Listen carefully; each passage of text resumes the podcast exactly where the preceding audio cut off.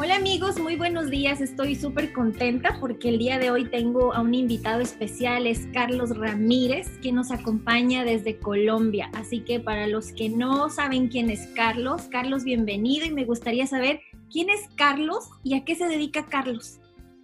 Bueno, Andrea, muchísimas gracias por tu invitación. Eh, Carlos Ramírez es un consultor empresarial que lleva 25 años haciendo procesos de acompañamiento, de asesoría, de consultoría para eh, diferentes empresas de carácter multinacional en Estados Unidos, en México, en Dominicana, Centroamérica y gran parte de Sudamérica.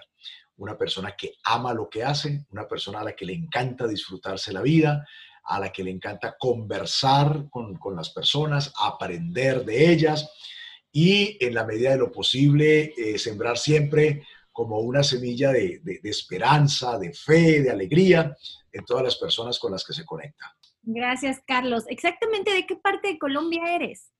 Yo nací en una ciudad llamada Armero, Tolima, ciudad que desapareció por la erupción de un volcán. Y desde hace 33 años aproximadamente estoy radicado en otra hermosa ciudad de Colombia que se llama Cali, que queda hacia el suroccidente y que es conocida a nivel mundial como la capital de la salsa o la sucursal del cielo. Pero los mejores bailarines de salsa del mundo eh, son radicados acá en la ciudad de Cali. Ay, mira que ahorita que hablas de salsa, a mí, yo soy la fans número uno de la salsa, me encanta escuchar. Es el grupo Galé, y ahorita... Ajá, ese es de Medellín, correcto. ahorita que viene esta canción que dice Cali, Pachanga. Ah, ok. Me encanta. De hecho, de hecho, esa fue declarada como una de las canciones más hermosas de Colombia. Cali Pachanguero, que lo sentimos en el alma aquí en todas las fiestas. No, yo sé, y luego amigos, ustedes no están viendo, pero aquí Carlos habla y hasta parece que está bailando. Así, que la gente... Hay que ponerle el, hay que ponerle el tumbao. Exactamente. Tú me dices, llevo 25 años dando consulta empresarial. Antes de esto, me imagino que tuviste que pasar un proceso y ah, ahora todos estamos haciendo este proceso del, miedo. A mí ese es un tema que me apasiona mucho en lo personal porque el miedo a mí me ha hecho salirme y hacer una visualización de dónde estoy y digo, yo no quiero esto, yo tengo para dar más y doy ese paso. Pero en ese miedo hay un proceso que, son, que tú lo dominas de las cuatro zonas. Háblame un poquito de miedo y sus cuatro zonas. Ah, bueno, listo. Entonces, lo, que podríamos visualizar es que el miedo es una, una situación natural en el ser humano. De hecho, el mecanismo que nos, que nos permite eh, sentir el miedo pues es un mecanismo de defensa, de protección. Si nosotros perdiéramos ese mecanismo que nos alerta del miedo, pues seríamos temerarios, eh, no tendríamos controles, iríamos por el mundo eh, yendo en contra de todas las, las, reglas de supervivencia. Y los especialistas hablan de que uno no duraría ni cinco días en el planeta si perdiera el temor. Eh, el temor nos lleva a la autoprotección, al autocuidado. El asunto es cómo lo regulamos y cómo lo gestionamos, porque igual que tiene su lado negativo, todo el mundo dice, no hay que sentir miedo. Yo siempre he pensado que el miedo puede ser un gran aliado. El miedo nos puede ayudar a tomar decisiones y el miedo nos puede impulsar a hacer cosas. De hecho, en el mundo de los negocios eh, se tiene como un punto de referencia justamente eso, el temor que, que las personas sienten y tomamos muchas decisiones basados en el temor, en evitarlo o en aplazarlo por lo menos, pero eso, eso, eso es lo que se da. Yo trabajaba como director de entrenamiento de una compañía llamada Goodyear aquí en Colombia. Tenía un muy buen cargo, tenía eh, unos muy buenos ingresos, pero algo, algo no, no iba bien, algo no, no, me, no me hacía clic totalmente. Y entonces eh, llegó un día en el que dije, bueno, ¿qué es lo que yo realmente quiero hacer con mi vida? Y después de un análisis así como muy rápido, la verdad no fue de mucho tiempo, dije, bueno, hay cosas que yo amo en la vida. Amo mi familia, entonces yo quiero algo que me permita disfrutar de muchos momentos con mi familia. Amo viajar, entonces tengo que encontrar algo que me permita conocer, eh, viajar el mundo. Y de hecho me hice un listado de, 100 lugares de América que yo quiero conocer. Entonces me, fui empezando a, a, poner como esos retos. Luego lo otro, ¿qué me gusta? Me gusta aprender. Entonces quiero desarrollar mi profesión de tal manera que yo pueda nutrirme de las enseñanzas de mucha gente. Y número cuatro, me encanta compartir con los demás. Entonces, el, perfil ideal del trabajo mío es poder empezar a aprender muchas cosas y tener que compartir, que eso me permita viajar y que yo pueda estar con mi familia. ¿ok? Con todo y el temor, porque esa es una situación eh, que te quiero compartir, los, los dos primeros años yo presenté mi renuncia de la empresa y los dos primeros años fueron caóticos, los ingresos se vinieron al piso, hubo mucha inestabilidad, y entonces siempre hay muchas personas que, que, alrededor te están diciendo, pero vio cómo es usted de tonto, ¿no? ¿Cómo cometió semejante barbaridad? Usted tenía su sueldo, usted tenía su salario, usted dice había podido haber jubilado en esa empresa, pero, pero se puso a hacer estas locuras. ¿De dónde salen estas locuras? Yo digo, impulsado en el temor de llegar en un momento determinado a, a verme muchos años después sentado en un escritorio esperando que alguien me diga lo que hay que hacer, a dónde tengo que ir o a dónde tengo que viajar. Entonces creo que me movió también muchísimo como ese, ese temor y, arranqué y, logré eh, empezar a, trabajar eh, en esto, que fue, como te digo, un inicio muy, muy complejo, pero que ya luego hoy, sentado aquí, después de 25 años, yo digo, oye, fue la mejor decisión que tomé en la vida. Me siento muy contento de haber tomado esa decisión y de haber pasado por encima del miedo. Entonces, cuando hablamos de, la parte de enfrentar el miedo, uno puede decir que hay diferentes etapas o diferentes zonas. Lo primero es que tú estás en una zona de confort, ¿de acuerdo? ¿Qué significa la zona de confort? Yo estoy bien, gano bien, estoy bien, no me preocupa nada, ya he logrado, la zona de confort se da, por ejemplo, en, cómo vas de tu casa hacia el trabajo, ya tú tienes una ruta, ya casi ni la piensas, ya tu cerebro está acondicionado, que el cerebro crea hábitos y ya de un momento a otro es, ven, llegué, llegué a la oficina, ¿a qué horas pasé por la avenida? ¿A qué horas pasé por el parque? Ni me di cuenta. Ya, mi, ya mi, mi, cerebro viene casi que automatizado.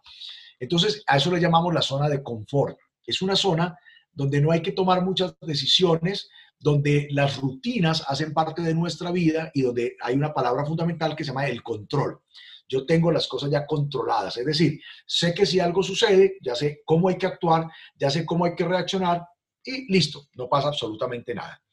Cuando vienen procesos de cambio, entonces ya ahí se empieza la zona de miedo. ¿ok? Ahí realmente es donde aparece el, miedo. Y el miedo es justamente a perder el control, a no saber qué hacer, a no dar la talla, a equivocarnos, a cometer errores frecuentemente a que lo que yo he ganado hasta ahora pueda eh, ponerse en riesgo por una situación desconocida. El miedo generalmente, eh, como te digo, anticipa situaciones de, peligro para nosotros y nos predispone entonces o a, no atacar, a veces nos paraliza y eso es lo que llamamos la zona de miedo. Entonces muchas personas eh, quisieran cambiar algo en su vida, pero no lo hacen.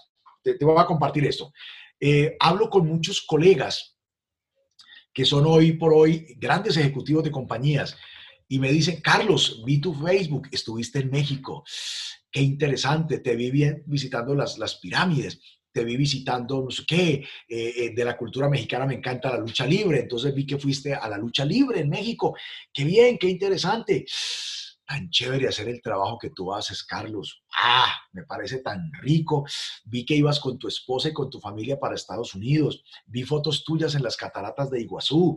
Eh, vi que estuviste en Buenos Aires. Vi unas fotos tuyas en República Dominicana. Vi un video que hiciste en el canal de Panamá y estabas con la familia.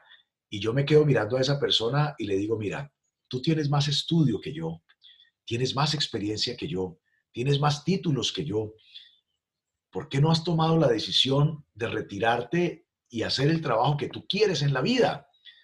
Y la respuesta generalmente está en el miedo. No, Carlos, no, no, no, no, no, no, no, no, no, no. No, yo tengo ya muchas obligaciones, Carlos, yo, yo tengo que responder por unos colegios, por una universidad, y el hecho de saber que va a llegar la quincena y que yo no voy a tener la plata ahí, yo no sé qué haría, Dios mío, ¿qué me dirían en la casa? Entonces, resumimos todo, ah, tienes miedo, a seguir viviendo algo que a lo mejor no te gusta, con lo cual no estás satisfecho, pero te acostumbraste. Ya de alguna forma te habituaste a, no es lo mejor, no es lo que yo quería, pero pues bueno, ahí está. ¿Por qué no tomas la decisión entonces de hacer lo que sí te gusta, lo que sí quieres, lo que te llena de vitalidad, lo que te llena de energía? Y generalmente sale la palabra miedo. Y ese miedo lo vestimos con muchas excusas. No hay tiempo, eh, eh, ya, no me tengo, ya, no está, ya no estoy tan joven, ya estoy demasiado viejo para empezar, es que los hijos, es que la pareja, es que, es que, es que, y es que, y es que, y es que, y nos llenamos de muchas cosas porque nos da miedo decir que lo que tenemos es miedo. Entonces, algunas personas se quedan allí en esa parálisis, en, la zona del miedo. Dale, porfa.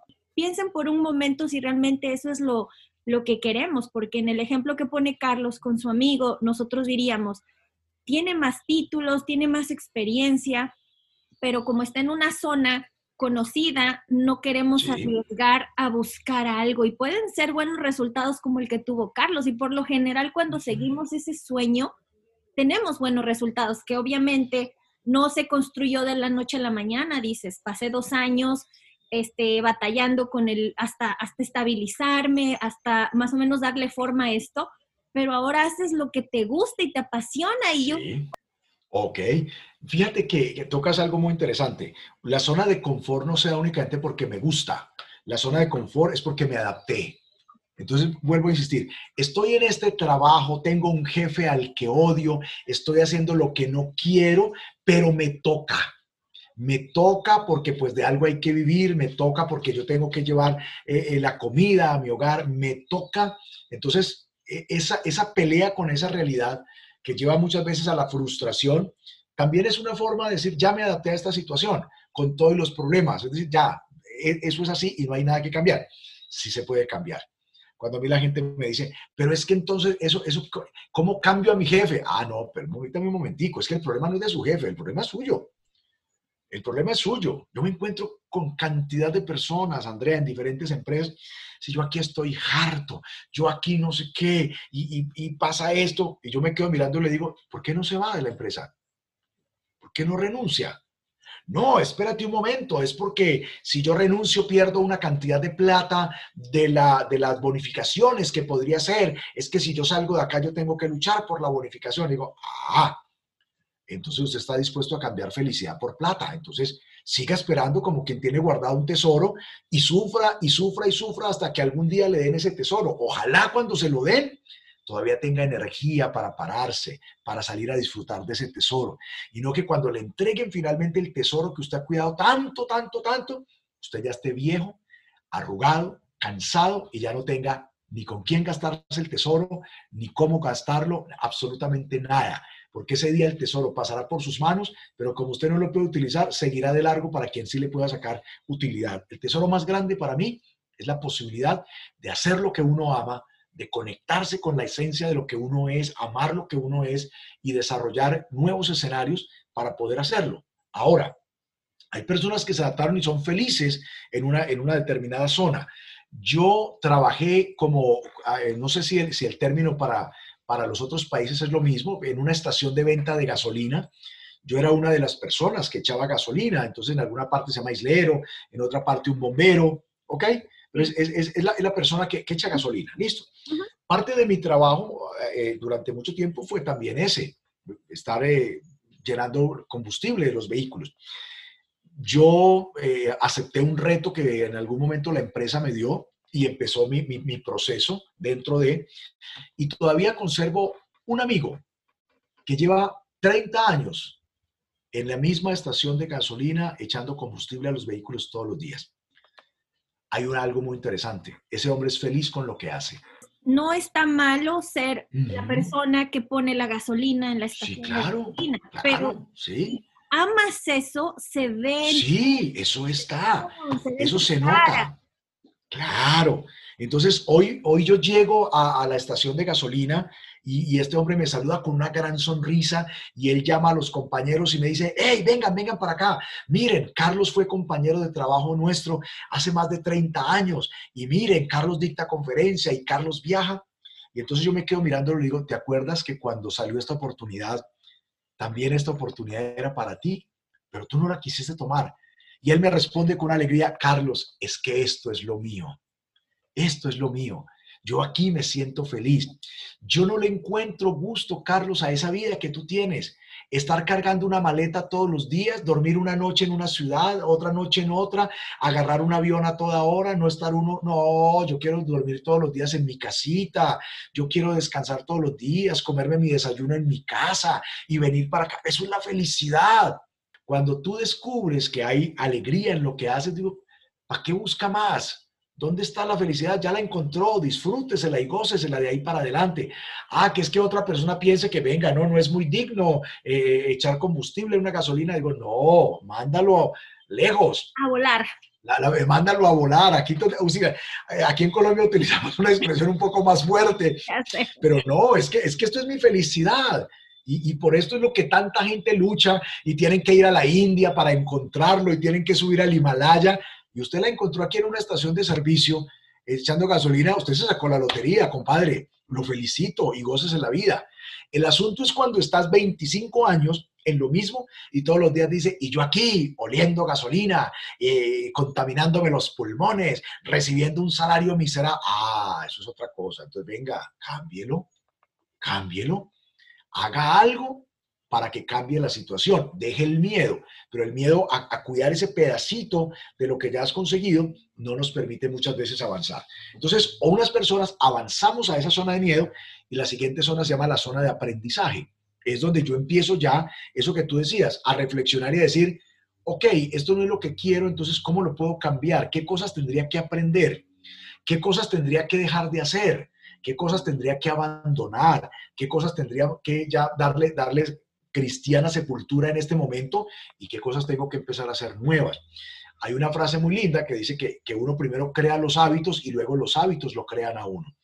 Cuando queremos empezar a hacer cosas diferentes, posiblemente hay un reto nuevo, esa zona de aprendizaje te pone de frente con cosas que antes no sabías, te acostumbras, te adaptas, pero eso requiere energía, eso requiere voluntad, eso requiere un esfuerzo que muchas veces las personas dicen, ah, no, no, mejor déjame aquí donde estoy. Y siguen peleando toda la vida por las mismas situaciones. Eh, cuando tú empiezas a hacer ese proceso y dices, voy a cambiar y voy a aprender, no significa que tu vida se arregló. Ojo, significa que estás preparado para enfrentar otro tipo de problemas diferentes a los que estás resolviendo desde hace 20 años. Cada nueva etapa en la vida trae logros, trae resultados, pero también trae cosas diferentes para resolver. El asunto es que también las personas eh, con alguna frecuencia tienen las sensaciones de que voy a llegar a un punto en el cual todo está resuelto. O sea, no voy a tener problemas absolutamente de nada. Todo a mi alrededor ya está resuelto. Y la única forma en que no hay ningún problema en tu vida es cuando dejas de existir. Ahí se acabaron todos los problemas. Entre tanto, tenemos problemas de diferentes magnitudes. Los problemas económicos que yo puedo tener son diferentes a los que puede tener el gerente del banco y puede ser diferente a los que tiene el dueño del banco. ¿Cuál es la diferencia? Los de ellos son más grandes, ellos tienen problemas más grandes que yo. Esa es, esa, es la única diferencia que nosotros podríamos encontrar allí. Entonces, cuando dejamos el miedo, ¿ok? O, no lo dejamos, sino que aprendemos a gestionarlo y aprendemos a hacer que el miedo trabaje para nosotros, ¿ok? Eh, yo, yo suelo utilizar una expresión, mi amigo el miedo me está indicando que debo cuidarme. Mi amigo el miedo me está diciendo, hey, si vas a hacer eso, prepárate. Mi amigo el miedo me está diciendo, ten cuidado con lo que vas a hacer. No me está paralizando. Yo, yo podría decir, es que el miedo no me dejó arrancar. No, posiblemente el, miedo me dijo, cuando arranques, ten listo el sistema de seguridad. Si vas a viajar, revisa el coche. Si vas a hacer tal cosa, visualiza. Entonces el miedo se puede convertir en un aliado para mi desarrollo y para mi desempeño. La mayoría de las veces le echamos la culpa y lo convertimos en una barrera infranqueable, cuando hay alternativas y siempre las podemos hacer. Si nosotros, además de aprender, logramos llegar a la siguiente zona, que es la zona de acción, ya podremos empezar a ver nuevos resultados. Y eso se da en muchas ocasiones en la vida, Andrea, cuando alguien dice, fíjate que me cambiaron de trabajo, y me sentí triste y yo luché y me fui aburrido y no sé qué y tal, pasó por allá y de pronto una, una chica dice, y fíjate que en ese trabajo conocí al que hoy es mi esposo y soy una mujer feliz y realizada. Ah, pero fue en ese lugar, a donde fuiste y tenías rabia y a donde no querías ir y a donde el destino te echó y donde tú luchabas, ¿por qué me tiene que pasar esto a mí? Y resulta que allí estaba el destino que tú eh, eh, a lo mejor soñabas y a lo mejor hoy se da. Por eso hay una frase muy bonita que me gusta utilizar y es que todo sucede para nuestro bien. Cuando nos vemos confrontados a tomar decisiones fuertes, eso a lo mejor es para nuestro bien. Yo siempre lo miro por ese lado. Entonces, e, el miedo, si alguien me dice, hay que dejar el miedo, no, hay que trabajar con el miedo. Hay que aprovechar las, las alarmas que enciende el miedo para que demos pasos con alegría, con amor, con energía y diciendo, oye, fue el miedo el que me llevó a, prepararme, a capacitarme, a evaluar, a trabajar. Y posiblemente después de que pasas esa zona es cuando tú dices, fue lo mejor que me pudo haber pasado. De veras, Carlos, eh, gracias porque estás topando puntos que es importante y a todos quienes nos están escuchando, tenemos que concientizar dos cosas. Dime si tú estás de acuerdo conmigo. Yo me he dado cuenta que, el miedo es una emoción que nos acompañará hasta que vayamos a, la, hasta que estemos muertos. Ok, correcto. Entonces, yo pienso y digo, ok, si el miedo es una emoción que va a estar conmigo siempre, es una emoción de supervivencia, pero yo siento que hay miedos y miedos, porque por ejemplo, si ah, yo tengo un miedo a dar una conferencia, entonces el miedo me está diciendo te tienes que preparar y eso es bueno. Sí, correcto. Yo no quiero hacer el ridículo y me voy a preparar y voy a poner toda mi esencia. Y ese miedo es entendible. Pero hay otro tipo de miedo que tú dices, voy a dar una conferencia y, automáticamente piensas, no lo voy a hacer, me voy a olvidar, va a salir todo mal, a nadie le va a gustar, todos se van a reír. Entonces, ese miedo es irracional, ese miedo solo es parte de nuestra imaginación. Porque el decir a nadie le va a gustar es, es como absurdo, por lo menos a uno. O como me voy a olvidar, ¿cómo estás anticipando el futuro si ni siquiera lo has hecho? Entonces, si no te quieres olvidar, te tienes que preparar. Y lo que tú dices, el construir experiencias pasito a pasito, nos hace de pronto en otro escenario desenvolvernos ya con un poquito más de seguridad y se va convirtiendo como en un círculo, porque dices, ok, tenía miedo, un ejemplo, me encanta cantar y tenía miedo enfrentarme a la, a la tribuna o al, al show, al espectáculo, entonces vas, lo enfrentas y te das cuenta que el público no es ese monstruo que tú veías y empiezas a desarrollar esa habilidad muy contento y ya se cerró ese ciclo y de pronto, de pronto puede venir otro reto, como el claro hacer esta parte de los, de los Facebook en, en, Facebook Live en vivo. Yo estaba con mucho miedo y decía, y, fíjate, antes de bajar uno tuve que hacer exactamente, conté 50 grabaciones y lo borré. ya, ya no esa, esa es tu zona de aprendizaje. Ensayo, evalúo, aprendo, vuelvo y ensayo, hasta que finalmente llegaste ya a una zona de acción. Es decir, no significa que vamos a ser perfectos, pero significa que ya tenemos un nivel de seguridad que nos permite afrontar ese reto y superar ese temor. No, y luego cuando me di cuenta, Carlos, que las personas que me estaban escuchando o me iban a escuchar, en algún momento fueron niños, en algún momento tuvieron o tienen algún secreto, alguna cosa que, que, no nos gusta compartir, que también son vulnerables como yo, que también están trabajando, dije, ok, es igual a mí. Eh, son seres humanos como yo que estamos en este aprendizaje, entonces vamos a dar ese paso. Y ahora ya quiero hacer Facebook Live todos los días. claro, claro. Ya, ya, aquí, decimos, ya, ya le cogiste el gusto, ya, ya, ya, ya se convirtió en una actividad agradable.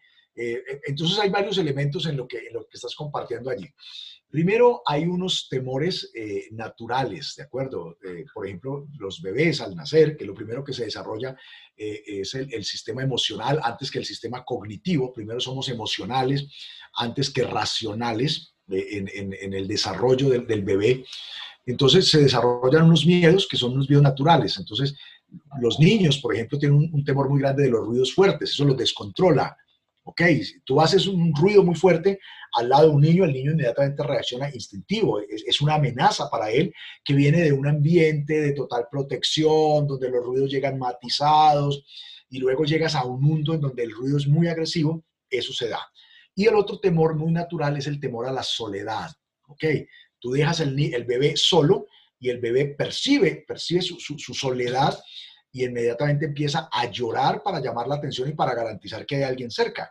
De hecho, instintivamente las mamás, y creo que eso es de todas las culturas, eh, le, muestran al niño que están allí y se lo muestran a través de un sonido, se lo muestran a través de una palabra y eso normalmente calma al niño. El niño a las 3 de la mañana empezó a llorar y de pronto la, la primera reacción que tú vas a tener es, ya, eh, el niño, sin entender lo que está pasando, sintió esa, presencia allí y eso posiblemente lo, va a calmar, ¿de acuerdo? Y, eh, eh, pero a partir de allí hay miedos que son creados a través de la cultura. Entonces, por ejemplo, eh, tú no naciste con temor a las cucarachas, pero aprendiste a tenerle temor a las cucarachas. Y eso es, muy frecuente en, en nuestra cultura, el que algunas damas le tengan ese temor a, a, las cucarachas. Y todo eso generalmente nació de situaciones en la infancia. Si tú al niño o a la niña la sueltas en una sala y en la sala hay una cucaracha, el niño con curiosidad va a ir a agarrar la cucaracha. Y si la atrapa, ¿sabes qué va a hacer con la cucaracha, Andrea? La va a aplastar, yo creo. Y se la come, ¿no? porque el niño em, empieza a explorar con, con la boca. Y yo le he preguntado a los médicos, ¿y qué pasa si un niño se come una cucaracha? Realmente no, no es mucho el, el, peligro que haya, salvo que se atasque, pero que se la coma no tiene ningún inconveniente, no hay ningún, no hay ningún problema. Eso es proteína, los chinos se las comen fritas y, y, hay mucho chino, o sea que, que, no afecta la, la, salud. Entonces, pero hay alguien en la, en, la, en la familia que le tiene miedo a las cucarachas y te heredan ese temor y te lo heredan a partir de qué? De armar un escándalo, una cantidad de cosas alrededor de la cucaracha y tú terminas teniéndole miedo a las cucarachas, a los ratones. Mi esposa le tiene pánico a los sapos. Wow. ¿Ok? Y resulta que ella, ella literalmente se paraliza cuando hay, estamos en un ambiente de campo y, hay, y ella escucha el, el de la rana o del sapo, ella inmediatamente se paraliza. Y hemos hablado mucho de ese tema y resulta que sí, cuando ella estaba niña, ¿ok? A ella la asustaron de esa forma, colocándola en un ambiente donde había muchos sapos y además metiéndole como toda la parte del terror, del susto. Y en nosotros se crea algo que tiene un nombre muy simpático que se llama un engrama. Entonces, un engrama es una, una huella en nuestra mente que nos hace reaccionar casi que en automático, independiente del contexto en el donde estemos. Entonces, tú podrías pensar, ven, pero, pero una rana no te va a atacar, una rana, no, no, no sé, tú eres mucho más alta que la rana, corres más rápido que la rana, pesas más que la rana, en un encuentro entre tú y la rana, la rana está en peligro. Pero, pero eso racionalmente no existe se nos vienen esos temores, ¿ok? Que nos enseñaron, que nos inculcaron y que nos, nos metieron, ¿ok? Nos meten las creencias. El problema que eso cuando llega como, creencias es que tú no tienes un filtro. Te lo dijo alguien con autoridad en un momento de mucha emoción. Eso quedó en tu mente como, como un mandato, quedó allí, un engrama. Entonces, otro de los temores que tenemos, el temor a hablar en público, generalmente viene de nuestra época de escolaridad. ¿Ok? Esa época de escolaridad en donde nosotros lo que básicamente vamos a, entender es que pocas veces tenemos mucho estímulo para salir a hablar en el salón. Pocas veces habían profesores que decían, ok chicos, me imagino que estudiaron algo de ayer, así que le voy a pedir a Andrea que salga acá al frente. Andrea, tú no tienes nada de qué preocuparte. Yo soy tu profesor, yo estoy aquí para ayudarte, para apoyarte. Si en algún momento hay un dato que no recuerdas, recuerda que para eso estoy yo, para ayudarte dentro de todo esto. ¿Sabes que son muy pocas las experiencias que la gente me, me habla de eso? No, generalmente sucede el otro. Andrea, al salón, al tablero. ¿Estudió o no estudió? Diga a ver, porque aquí es donde me doy cuenta quién estudia y quién no estudia. Y si no sabe, entonces Andrea se sembraba un poquito de la duda. Claro, ella recordaba la fecha de la independencia del Ecuador y recordaba los procesos, pero en un momento determinado su mente se quedó en blanco. Se bloqueó. Por la presión, se bloqueó porque es que nadie te había preparado para la presión que se siente cuando hablas en público. Entonces, de ahí para adelante es muy factible y eso lo veo en muchos ejecutivos, es que me bloqueo cuando tengo que hablar en público. Porque de alguna forma te quedó eso, te quedó el ser juzgado, el ser criticado, el ser expuesto, el me va a ir mal, y eso, e, ese miedo te va quedando allí. Listo. Y en el transcurso del tiempo, pues aprendemos a tener miedo a diferentes cosas de acuerdo a la experiencia que tengamos con ella.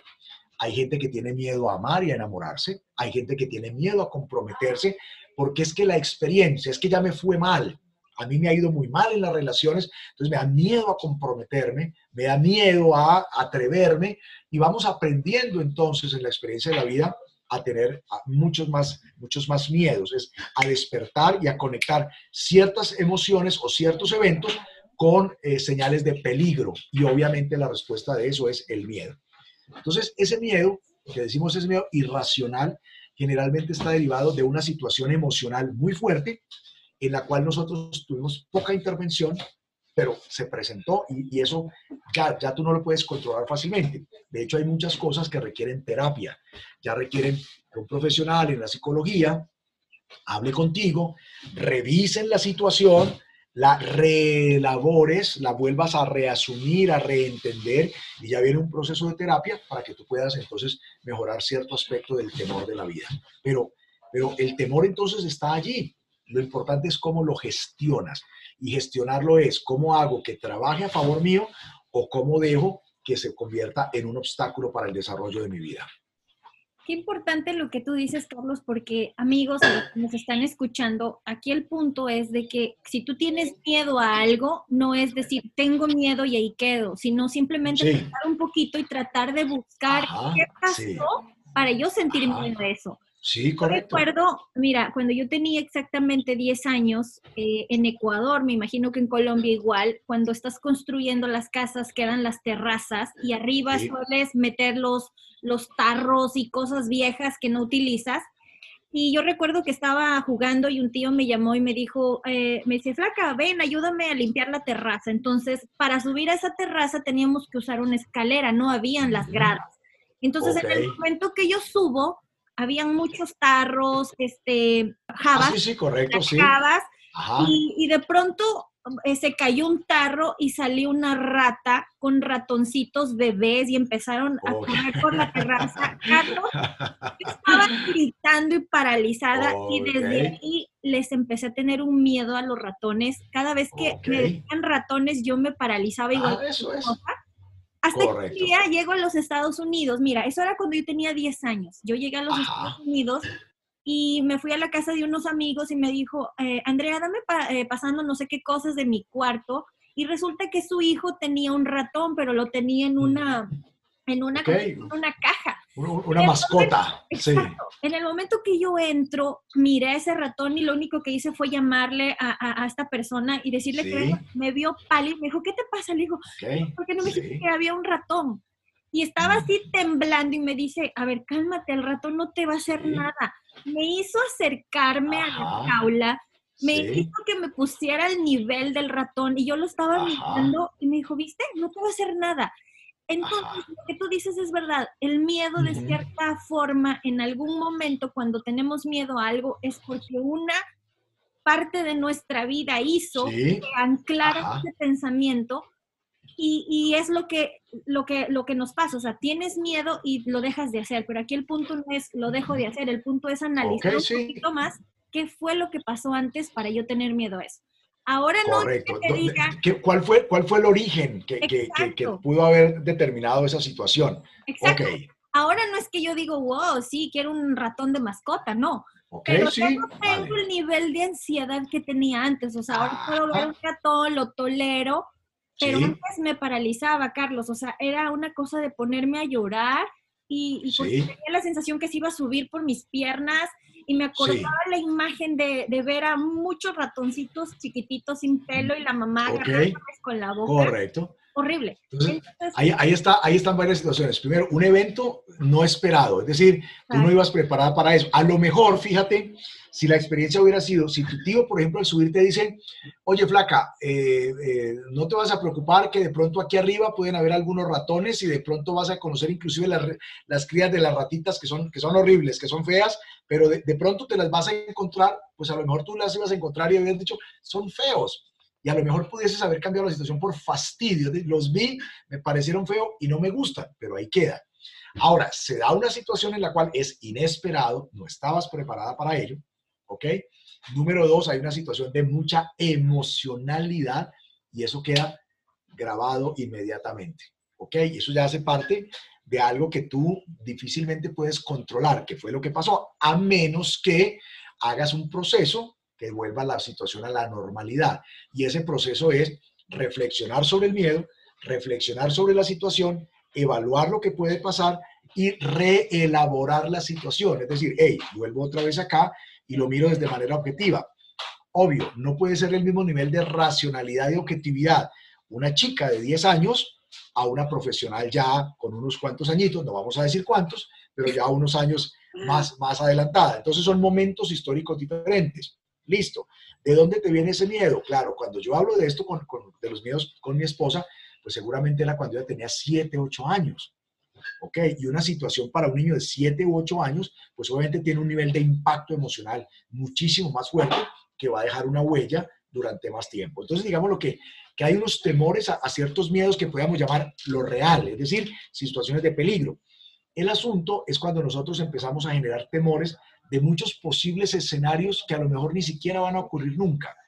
Entonces nos llenamos de temor y de ansiedad porque siempre conectamos con que lo que va a pasar es un futuro nefasto, es que me va a ir mal, es que no, voy no va a salir nada bueno, no vamos a salir vivos de la situación. Cuando cambiamos el enfoque, entonces debo pensar es, corro un riesgo, pero me voy a preparar para poder asumirlo. Voy a comprender bien qué es lo que va a pasar. Pero muchas veces obviamos el tomar la decisión, no nos atrevemos justamente por eso, por el temor a que el resultado sea adverso al que nosotros queremos. Y la vida no se va a presentar como uno quiere. La vida tiene sus propias formas de discurrir y soy yo el que tengo que acostumbrarme a, fluir dentro de toda esa realidad que la vida me plantea.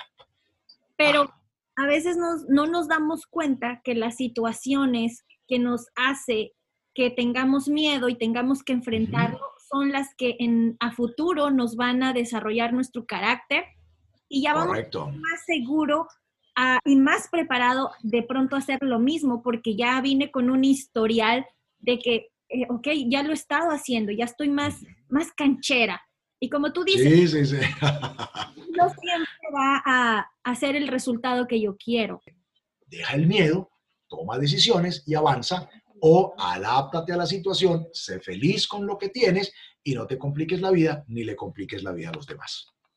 Wow, qué, qué buen mensaje, Carlos, porque esta parte que tú dices, afrontemos el miedo, esto nos va a ayudar a desarrollar la resiliencia.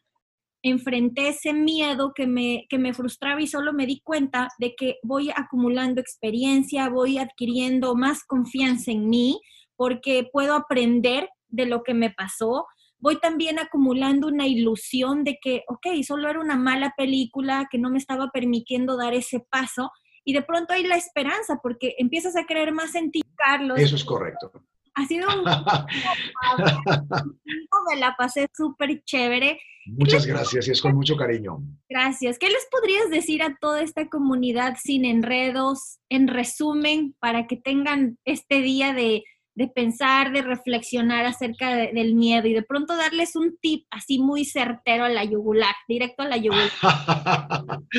lo primero es que no le tengamos miedo al miedo. El miedo está allí y lo puedes utilizar de manera positiva. El miedo te ayuda a visualizar, eh, a darte alertas acerca de, qué cosas debes tener cuidado y utilízalo. Abraza el miedo para decirle, hey, vas a ser un colega mío te voy a ser mi copiloto, pero no te voy a entregar el control. ¿Ok? Vas a ser mi copiloto y me estás indicando eh, qué riesgos hay, pero yo estoy bajo tu control, yo estoy en, control, no bajo tu control, estoy en control. Aquí el, que maneja la situación soy yo, pero, pero acepto tus alarmas y acepto todo como un colega que está allí para protegerme. Haz de cuenta que, que tengo el ángel de la guarda que me está diciendo, hey, cuidado, vas a 160 kilómetros por hora, ojo, listo, pero yo soy el que decido, sigo a 160 o, o, mermo, pero tengo alguien que me está dando unas indicaciones, unas alertas, y esa es la parte bonita del miedo. No lo dejen como excusa para decir, es que no he podido hacer algo porque me dio miedo a. Confrontémoslo, trabajemos con él, convirtámoslo en nuestro aliado y sigamos avanzando por la vida porque ese es un proceso. Todos los días enfrentar retos nuevos, diferentes y maravillosos. Pues sí, así que amigos, ya saben, vamos a abrazar al miedo y hacer del miedo que sea nuestro aliado, que, que sea nuestro compinche, nuestro, ¿cómo se dice en Colombia? Nuestro, decimos en Ecuador. En Colombia decimos, en Colombia decimos el parcero. Parcero, en Ecuador decimos. El, el parcero. Ajá, ok. Pues nada, Carlos, muy, muy, feliz de que hayas compartido con nosotros todos tus conocimientos. Así que amigos, les agradezco a quienes se quedaron hasta el final en este episodio. Les espero el día jueves en Sin Enredos con Andrea. Se va a venir algo muy bonito justo con, con Carlos también, así que los invito a que, que se preparen para entrar al, al escenario virtual y puedan hacerle preguntas directamente a él.